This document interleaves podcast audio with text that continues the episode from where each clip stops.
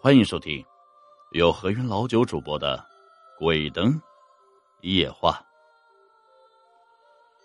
为了满足自己的猎奇心理啊，我经常会在上网浏览一些灵异、恐怖类的文章或者视频。尤其啊，这些奇异类的文章，有些呢让我在白天都觉得是不寒而栗，而有的故事可以让我思考很多，还有些故事加深了我对这个世界和生命种种奇异现象的不解和好奇，而我对这些都保持着敬畏之心。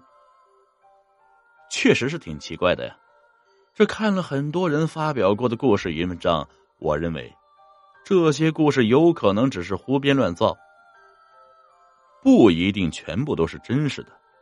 但是啊，也能让我明白，这浩瀚世界、大千宇宙，科学并不一定能够解释所有的事情，迷信也不一定不无道理。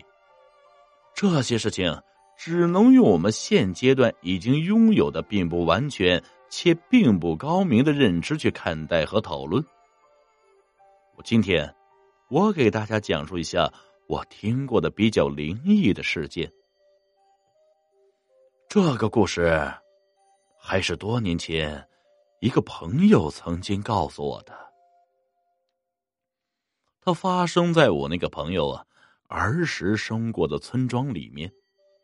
在这个村庄里，有一个中年妇女，因为她的母亲患了很重的病，所以啊。她一直要陪在母亲身边照顾，因为他的母亲家在别的村庄，所以他就离开了自己家，住在了自己母亲的家。半个月多后，母亲的病好了，于是他便收拾行李回自己的家。到了村头时候，已经是傍晚，太阳早已经下了山。那时候啊，交通还不是很发达。没有很多小车，一般呢都是公车送到村口，然后自己走路回家。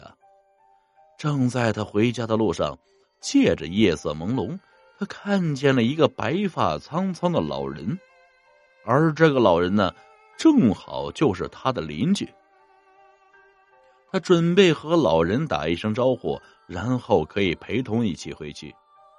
大爷，您等我一下。我们俩正好一起走，结果他连喊了好几声，这老人呢都没有回答他的意思，只是自顾自的往前走。于是他就想，大概是年龄大了有些耳背啊，于是就放弃了，就跟在老人的身后慢慢跟着一起走。过了大概十分钟的样子，他们同时到达了家门前，谁都没说话。就各自开了各自家的大门进去了。第二天呢，天刚蒙蒙亮的时候，妇女才刚起床，她在朦朦胧胧之中听到了邻居家传来了很多的哭声，于是啊，她赶紧穿好衣服去隔壁打听，原来是她昨天跟着回来的那位老人已经去世了，而这并不是这个故事的重点。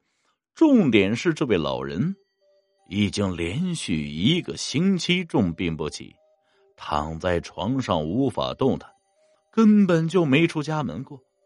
这更别说在那么晚的时候还在外面散步。当这位妇女听到了邻居家人这么说的时候，自己觉得特别的害怕。怪不得自己叫了那位老人好多声，那位老人并没有答应而已。他呀，就在想是不是自己看错人了，但他分明记得那天在村口看见的就是那个老人，而他也是跟着老人一起回的家，那么长的时间，肯定不可能是自己看错了。但是他就在想，会不会是因为是其他的人到了邻居家做客，自己误以为是那位老人呢？但是邻居告诉他说，那天他们家并没有来人。这个故事是我同学告诉我的，关于这些事情的细节也并不清楚，也不知道那位妇女是否看到了老人的正面。也不知道为什么妇女会看到老人。这些现象都是我们没办法去解释的，只能当做茶余饭后的看点来消遣一下。本集故事播讲完毕啊，感谢各位听众的收听，我们下期再见。